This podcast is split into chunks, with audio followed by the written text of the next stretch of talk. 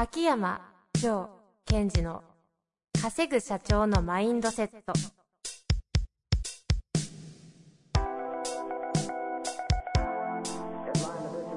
なぜ一流の経営者たちはぶつかる壁を次々と越えられるのか。そこに隠されたマインドの正体。ポッドキャスト「稼ぐ社長のマインドセット」は上場企業から中小企業まで。エグゼクティブコーチングトレーナーとして人材開発を行ってきた秋山城賢治が経営や人生で役立つマインドの本質について分かりやすく解説しますこんにちは、遠藤和樹です。秋山条件時の稼ぐ社長のマインドセット。秋山先生、本日もよろしくお願いいたします。はい。よろしくお願いします。さあ、質問来ております。はい。よろしいですか？言っちゃって。いいですよ。はい。では行きたいと思います。今回の方は29歳。えー、電気工事技術職とあります。はい。ご紹介したいと思います。毎回楽しく聞かせていただいております。僕は父親が社長をしている年間売上2億の10人の小さい電気工事会社に勤めています。10年間電気工事の技術職をして、今年に入り電気工事の管理職兼少し営業職をさせていただいております。電気工事会社は世の中山ほどあるのに普通に経営をしても潰れていく気がします。なので何かと掛け算をして経営をしていきたいと思うので、今の僕が勉強すべきことは何でしょうかこの方のお考えがですね、2つ書かれております。1、MBA を取得して差別化を図り営業していく。は、いいじゃないですか、これ。お、いいですよね。いいですね。2つあります。もう1つあります。新たにアプリや電気の小物を組み立てをして小売業をしていく。うん。いいじゃないですか。いいですね。をか考えておりますと。はい。今の僕には営業力は皆無ですが、よろしくお願いいたしますということですね。今ほとんどいいですねで肯定されてましたから、終わっちゃいます、それですと。でもこれいいと思いません、MBA を取得して差別化を図るとか、営業する。営業していく。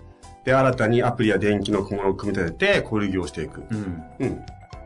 いいですね。はい。いい、いいですって終わりですか？以上。以上ですか？あのあ、ね、はい。これをどう読み解いていくかね。楽しみですね。まあ私が？はい。まずですね、あの、MBA を取得して差別化を図り営業していくっていう一つ目。はい二つ目、新たにアプリや電気の小物を組み立てて小売業をしていく。うんまずここで何を語っていくかっていうと、うんうんいるかというと、一番は営業する時の武器を身につけたいっていう話をしている。うんうんうん二番は、その、自分たちが新たに商品とかサービス。をこういう提供していくってことを言ってるわけですよね。うんうんうんで、えっと、この質問の中の本質的な問題点はどこにあるかってことなんですよ。はあ。どこですか？これは。ご本人もそうですよね。うん自分自身の問題が、何が本質的に問題なのかが分かると、うん。クリアになりそうですもんね。はい。で、それは何かというと、今私が言ったように、うんうん営業する時のツール、うんうんでそれからサービスっていうのは、えっ、と、側の話なんです、うんうん。よく私が例えばお饅頭で言うと、はいあんこと皮皮。の皮の話をしてるんですが、あんこはどこですかということなんですね。この中からでは今日、あんこを見つけに行く旅が始まるんですね。あんこを見つける旅。この質問の中から、あんこどうやって見見つけていくんですか？えこれは非常に基本的というか、いい意味でね、うんうん。すごい重要なんですが、はいえ特に事業継承していく方は、これに陥りやすいんですよ。多いですもんうね。ん。秋山先生のクライアントさんも事業承継者、これからする方もいればいろいろいますよね。はい。で、この方がまず考えなくちゃいけないのは、はい。どうやって会社を経営していくかじゃなくって、うんうんうん。どこに行きたいかですよ。まず、私がどうですか？そうそうですね。今後継いでいく自分がどこに行きたい？か。はい。あの、会社があります。こういう状況です。どうしたらいいですか？っていうとですね、脳みそが動かないんですよ。いわゆる、一言で言ってしまうと、アウトカム不在なんですね。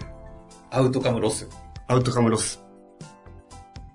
アウトカムが不在だと、自分が何をしていいかが分かんなくなっていくんです。うんということは、この方が重要なのは、まあ、将来、経営者になっていくと思うんですけども、少し時間があるので、はい。それまでに自分が経営を通して何をしたいのっていうことを徹底的に見ていく必要があるんですね。うん。うん。うん。うん。うん。あのー私、この話は重要なので何度も繰り返すんですけども、はいほら、例え話で、不思議の国のアリスの話をするじゃないですか。何度もありましたね。はい。えーもう一度言うと、アリスが森の中に入ってしまって迷ってると。で、そこにえー猫がいて、えーアリスがどこ行ったらいい、どうしたらいいですかと。そしたら、猫が、どこ行きたいの？アリスはどこでもいいからと。だったらどう、どこだっていいじゃん？全く一緒。うん。うん。つまり、ここじゃないどこかに行きたいって言われても、何も生まれてこないんです。うん。だ彼としては、今電気工事の会社がこういう状況で世の中にはいっぱいあるねと。で、そこからは出したいっていう気持ちは伝わってきますが、はあはあ、確かにそうですね。そこから出したいではダメですよと。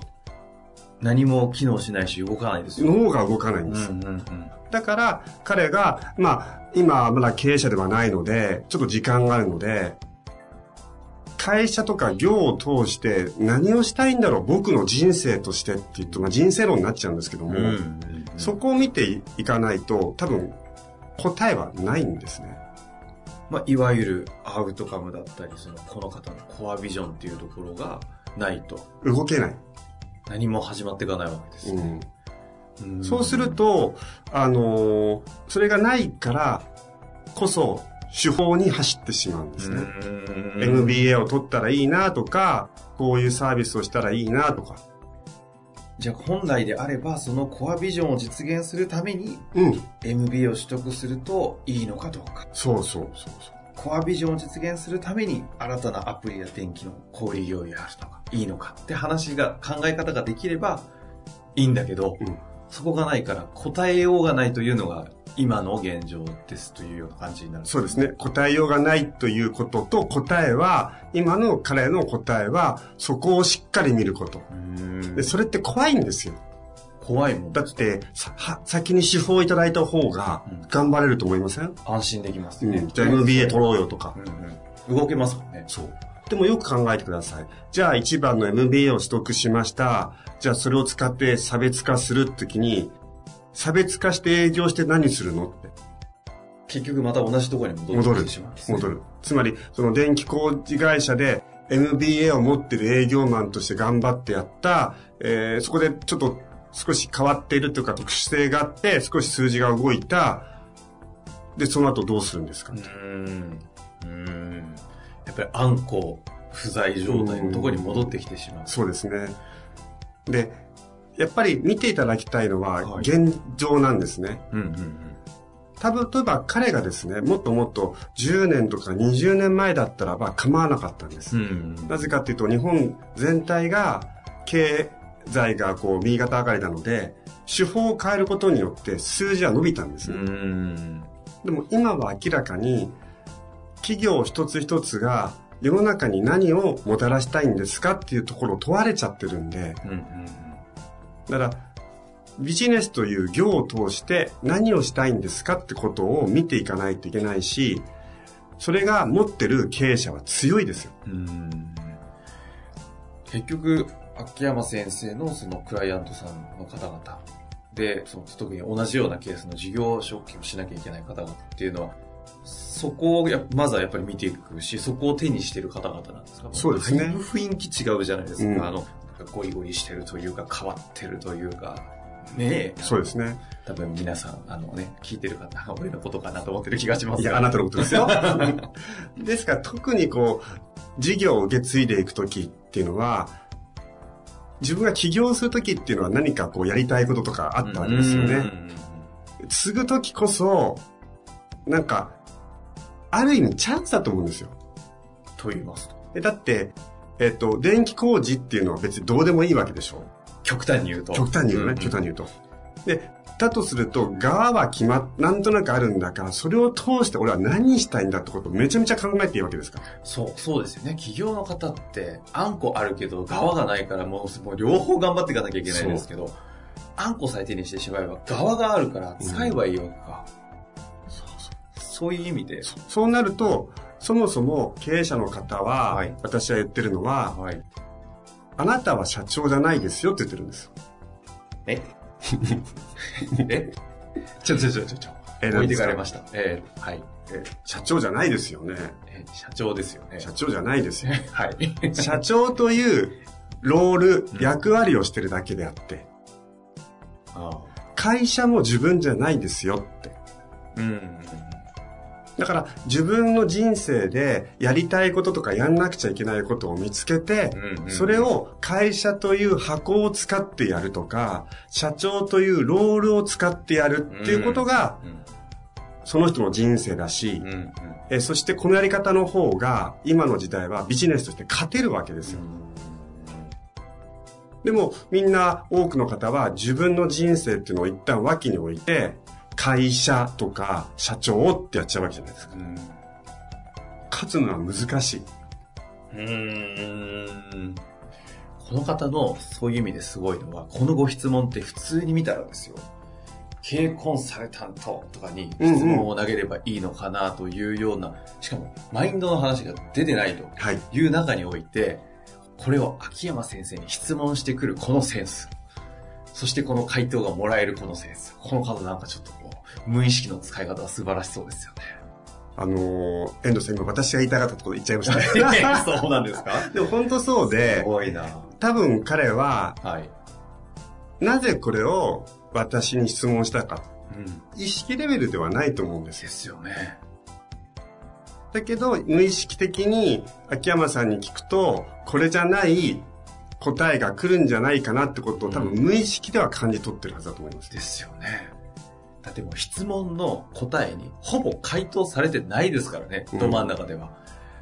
でも本質的なところに行って、いやいや、すごいなと思いました。本当本当。で、これを皆さんやっていただかないと、はい例えば A、その1番、2番ありますけども、こう、やったところうんうで、ん。動けるからちょっと気持ちいいんですよ。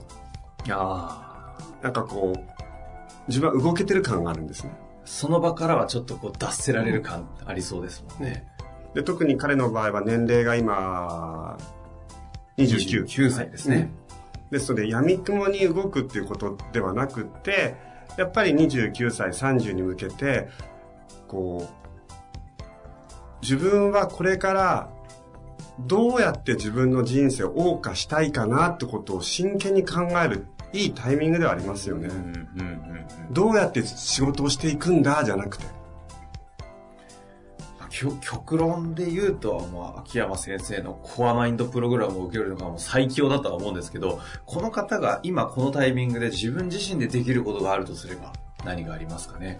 うん、自分自身でできることがあるとするならば、本当に、こう、今までの自分の人生を振り返ってみて、こんなこと、あんなことあった、これが嬉しかった、悔しかった。だから自分は残りの人生をどういう風に生きていきたいんだとか、謳歌したいんだってことを考えてほしいんですよ。うーん。えー、まあ、29歳、まだ若いですが、まあ30歳。うんうんで、80歳で死んだとしますよねうん。あと50年間はい。ある。その50年間を仮にね、はい。どうやって自分は生きていきたいかですよ。うん。ちなみに50年間でどれぐらいの長さだと思います？どういう質問ですか？でも、50年間がどういう長さ？うん。ええはあっという間。あっという間。そのくらいしか答えられませんね。うん。何ですか？あのー、4月になると花見あるじゃないですか。はい。花見あと50回やったら終わりですよね。そこですか？うん、ほんとほんと。ほんとほんと。ほんとほんと。目がキラキラしてる。でだってそう思いません？あと50回花見の季節が来たら、まあ終わるってことですよ。うんなんかそう言われると、なんか悲しいですね。今、桜が散りましたよ。でもそんなもんですって。そうですね。まあ別に花見じゃなくてもいいですよ。まあでもそれをね、こう50年後、まあ48年後に気づいて、あと2年よりも、このタイミングでつかめるなら、それは本当素晴らしいですよね。ねそういった意味ではもうちょっといい意味で、こう、煽ってあげると、今80歳って言いましたけど、じゃあ仮に、えーお仕事を何歳までやっていくのとか、あと60になった時にはこうなりたいなとかあるじゃないですか。はい。それを考えたら、花見30回ですよ。その花見へのこだわりなんですか？ほら、なんかこう、新しい木が来たなっていう。ああ、そういうことですね。まあ、正月でもいいんですけど、はい正月っていうと、なんかその後また正月気分になっちゃうでしょ。そうなんかね、だらっとしちゃいそうそうね。ということですねまあ。それぐらいの時間しかないんで、それをこう、ちゃんとなんとなく感じて、どうやって残りの時間の旅、人生を謳歌したいかってことを考えるにはすごいいいタイミングです。そういうことですね。まあ、秋山先生のいろんな Kindle もあれば、ポッドキャストもあれば、うんコマンデーでやってるようなね、本当2時間のセミナーもありますので、そういうとこをうまく使っていただくとね、いいかもしれないので、ぜひ、まずはコアビジョンの探す旅ですかね。内的世界に入っていただきたいですね。はい。というわけで、また何かありましたら、ぜひ質問お待ちしております。というわけで、秋山先生、本日もありがとうございました。はい。ありがとうございました。本日の番組はいかがでしたか？番組では秋山城賢治への質問を受け付けております。ウェブ検索で秋山城と入力し、検索結果に出てくるオフィシャルウェブサイトにアクセス。その中のポッドキャストのバナーから質問フォームにご入力ください。また、オフィシャルウェブサイトでは無料メルマガも配信中です。ぜひ遊びに来てくださいね。